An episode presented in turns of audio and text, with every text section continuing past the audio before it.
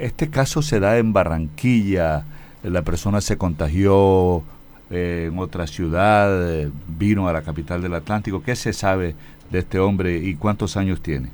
Bueno, este es una persona masculina de 28 años con un contacto estrecho con una, una persona eh, no residente en Barranquilla, extranjera, a partir del cual eh, hay la exposición. Recordemos que este es un virus que se transmite por gotas respiratorias grandes, tipo tos, tipo estornudo, a diferencia de COVID, no tiene una alta contagiosidad que tenía COVID, es muy, eh, es muy contagioso. Para viruela símica, un, un estornudo o una tos se, se requiere entonces gotas respiratorias grandes, debe estar cercano cara a cara a la persona también se transmite por el contacto con ropa o lesiones de persona infectada a persona sana.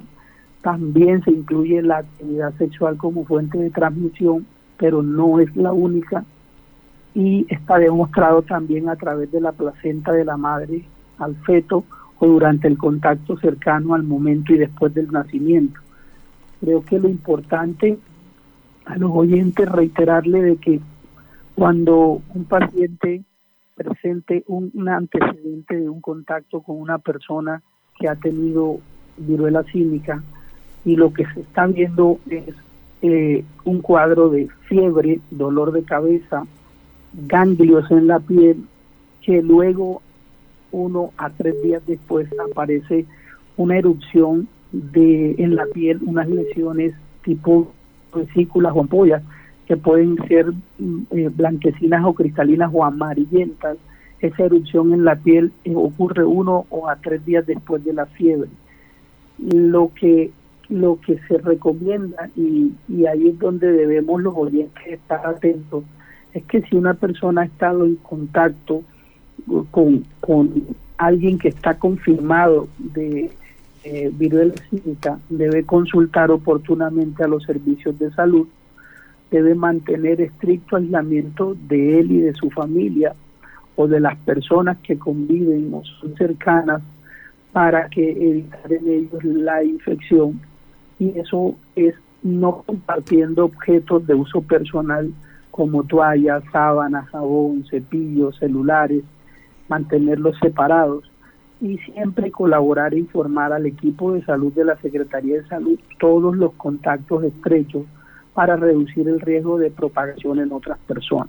Médico Humberto Mendoza, bueno, ¿cuántos casos a nivel nacional? Porque sabemos que en Bogotá eh, hay 97 casos, Antioquia tiene 13, eh, Tolima 4, Risaralda 3, vea, en, Cartagena hay un caso, igual que en Cauca, Cundinamarca, en Barranquilla hay un caso, ¿cuántos en total? Hay 129 casos eh, de esos 129 casos, como bien dice Osvaldo, 97 en Bogotá, 13 en Antioquia, 4 en Tolima, 2 en Cali, 2 en La Guajira, 3 en Risaralda, 2 en Santander y los demás pues de, de un caso en otras ciudades, entre ellas Cartagena. Esta es una enfermedad que se confirma con exámenes de laboratorio. Se toman muestras en el en el sitio de las lesiones en la piel se toma una muestra en sangre y se toma una muestra como en COVID en orofaringe, en hisopado nasofaringio. Eh, entonces, eh, estamos al frente de una evolución efectivamente de, casos en, en, el territorio colombiano y la, la, lo importante será que los pacientes, pues en la investigación epidemiológica de campo, nos ayuden y nos colaboren en entregar la información de líneas de contacto para proceder a hacer los bloqueos. Para terminar, secretario de Salud Humberto Mendoza, ¿este es grave este, esta enfermedad? ¿Es mortal? Esta es una enfermedad que no tiene la, la mortalidad ni la letalidad que vimos en COVID. Es una enfermedad autorresoluble entre dos y cuatro semanas en todos los enfermos, a menos que tengan una condición de inmunosupresión.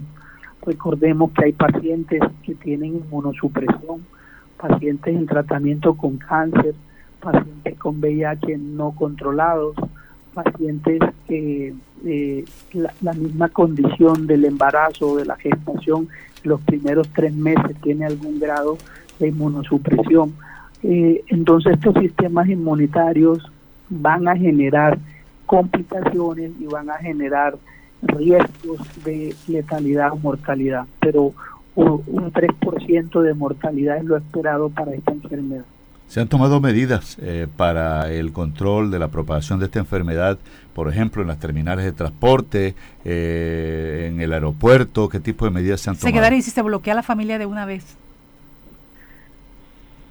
Eh, cuando Jenny dice se bloquea la familia es que se educa a, la, a los familiares que están dentro de la casa, que conviven con el paciente diagnosticado para evitar que por contactos estrechos de ropa, de utensilios, se transmita la enfermedad a través de la saliva, ¿no? A través de utilizar la misma, los mismos cepillos, los mismos utensilios para comer, pues tiene riesgo de, de contagiarse en las personas. Entonces lo primero efectivamente es el grupo familiar y luego los contactos que refiere la persona con las líneas de contacto directo o estrecho que anteceden a la infección.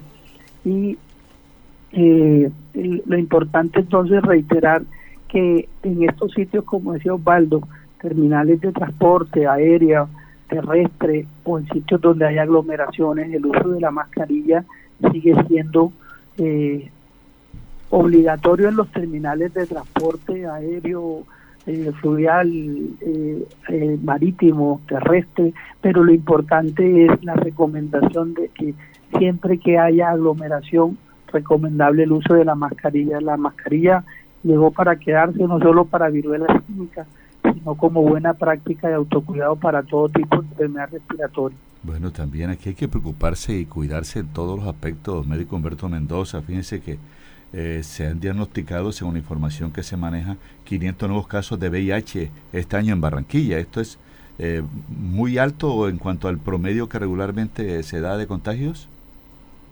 Lo que sucede es que hay unas líneas de programas eh, de la Secretaría de Salud, de la CPS y del territorio, el antiguo FUNADE, que tiene un programa en donde Barranquilla, Bogotá, Bucaramanga, Medellín, siete ciudades son pilotos.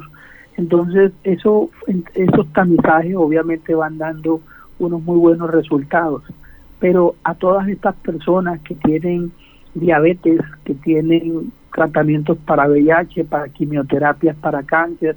Nuestro mensaje es de estar eh, mm, controlados, tomarse sus tratamientos, estar al día con los tratamientos para que esas condiciones no expliquen inmunosupresión y complicaciones y llegasen a enfermar.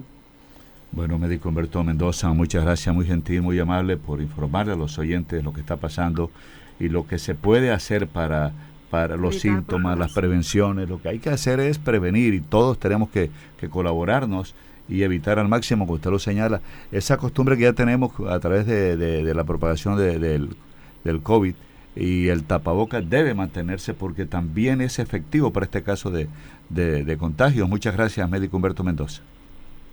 Gracias, Osvaldo Jenny. Y efectivamente, reiterar, lavado frecuente de manos distanciamiento físico cuando uno está en aglomeraciones, el uso de la mascarilla y no compartir objetos personales con ninguna persona, además de aislarse si hay algún contacto directo con personas con viruela símica. Con esas prácticas vamos a seguir protegiendo a cada uno de nosotros, a nuestras familias y a la ciudad de Barranquilla. Un, un buen día y un buen resto de semana a todos los oyentes.